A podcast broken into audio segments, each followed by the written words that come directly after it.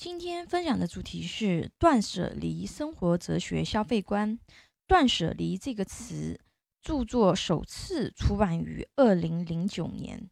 哦，它是由日本杂物管理咨询师山下英子提出的概念。啊，断等于不买、不收取不需要的东西；舍等于处理掉堆放在家里没有用的东西；离啊。等于舍弃对物质的迷恋，拥有舒适的生活空间，倡导简单的生活啊。听到简单生活，很多人可能会联想啊，就觉得是住着非常冷感单调的房子，只用很少的物品过日子啊。其实，简单生活并不是为了例行节约而刻意忍耐啊，而是经过智慧的权衡，是一种主动选择的生活态度。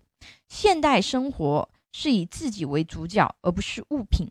把原先消耗在物质上的时间、金钱投入到人生体验和感受上，啊，收获精神层面的富足，由此改善心灵环境，享受自由舒适的人生。有的人选择极简生活，有主观原因，也有客观原因。主观方面。主要是经历了一段时间的买买买经历后啊，感觉生活被物质所左右。随着物质越来越多，挑选、收拾、整理都是一个极消耗精力的过程。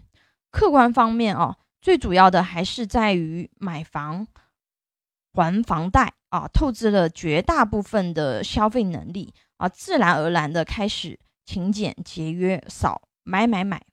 啊，断舍离这本书的话呢，文中有一些观点确实是比较不错的啊。如果说大家有兴趣，可以自己去看啊。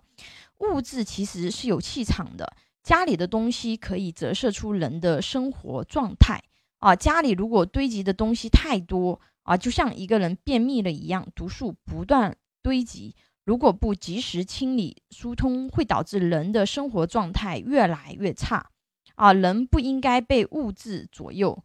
断舍离强调以人为中心，围绕使用人，以当下为时间轴，对物品进行选择。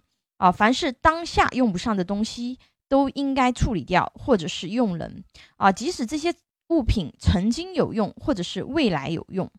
断舍离的生活哲学，让我们分清什么是必要啊，什么是需要，什么是想要。可以帮助我们更好的节制消费。当然了，人的生活它不止只有一种生活哲学啊。那这种生活哲学的话呢，它更多的强调的是一个那个人的一个那个心灵啊，以及就是说我们生活的一个精简。那如果说你觉得就是买买买对你来说就是最美好的生活啊，当然这也是一种这个生活上的一个选择啊，其实没有对错之分。那下堂课我们学习标准普尔家庭资产配置法。啊，这是一个非常重要的一个理财模型，请大家帮忙点赞、关注、收藏、转发，非常感谢。